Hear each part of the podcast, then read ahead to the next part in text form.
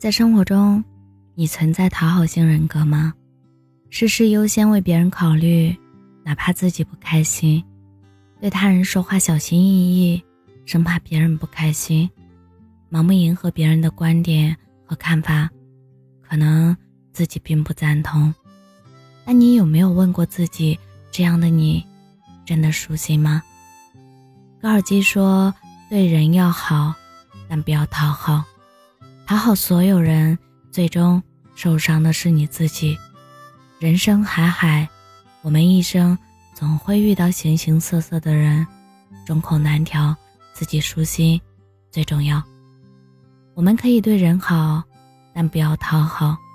那些费力讨好的，反而被辜负；那些主动付出的，到头一场空。”电影《芳华》里的男主，就有很多讨好型人格的特质。在文工团里，脏活累活，别人不愿意做的活，全部都交给他，甚至把自己上大学的机会都让给了别人。他是大家眼里的好人，可是，在他出事被下放时，却没有一个战友来送他。就连年少成名的清华才女蒋方舟。也透露，自己不会在朋友、家人面前表达真实情绪，而且在最亲密的爱人面前，也是一味避免发生冲突，不想让对方不高兴。但结局并不如人意，亲密朋友甚少，甚至连男友也能随意打电话辱骂他。毕淑敏所言：“我们的生命不是因为讨好别人喜欢而存在的。”讨好别人未必能得偿所愿，反而会被看轻看低；取悦别人未必能被其珍惜，可能还会被嫌弃。人间失格里说，无论对谁太过热情，就增加了不被珍惜的概率。心理学上有一个著名的公式，叫一百减一等于零，意思是你对别人好一百次。他可能都记不住，但只要有一次不满足，就会抹杀之前所有的付出。无底线的当老好人，不懂拒绝，让他付出就像一场笑话。莫言也曾说：“如果你勤勤恳恳，在单位有什么事都能大度忍让，那恭喜你，用不了多久你就成为单位心照不宣的软柿子，什么破格事都会甩给你。”谁都敢欺负你两下子，加班干活最多，升职加薪还偏偏没有你。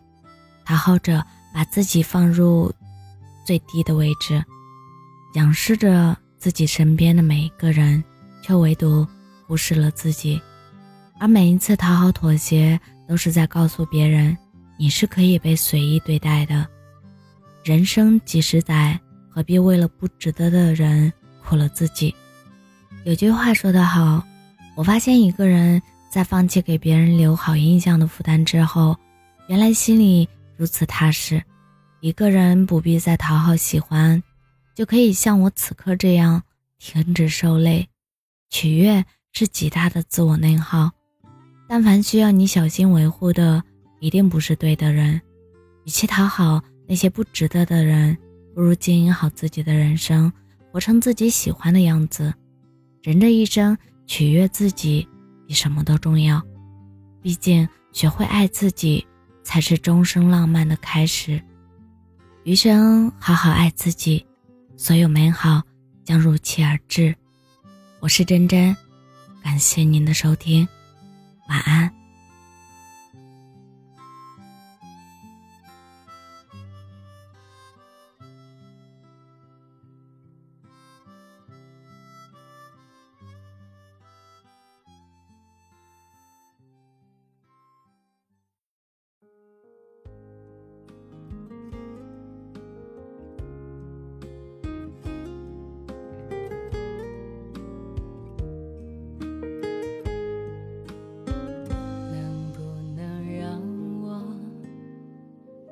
着你走，既然你说留不住你，回去的路有些黑暗。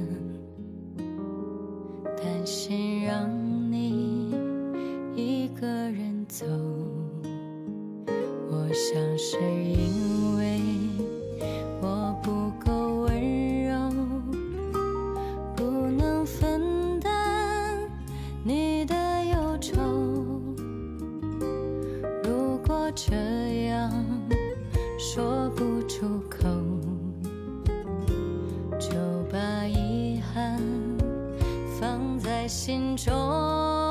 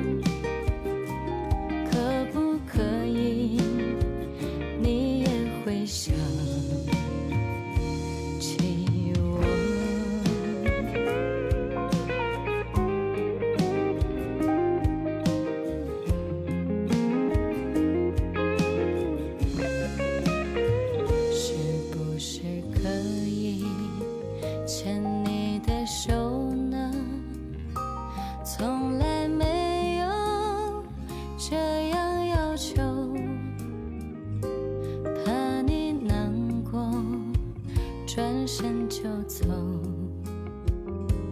那就这样吧。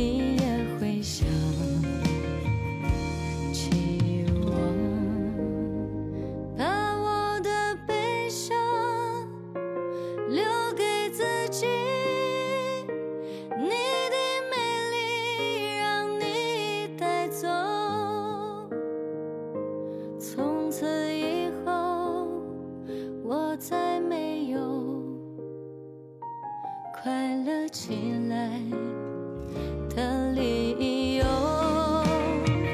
把我的悲伤留给自己，你的美丽让你带走，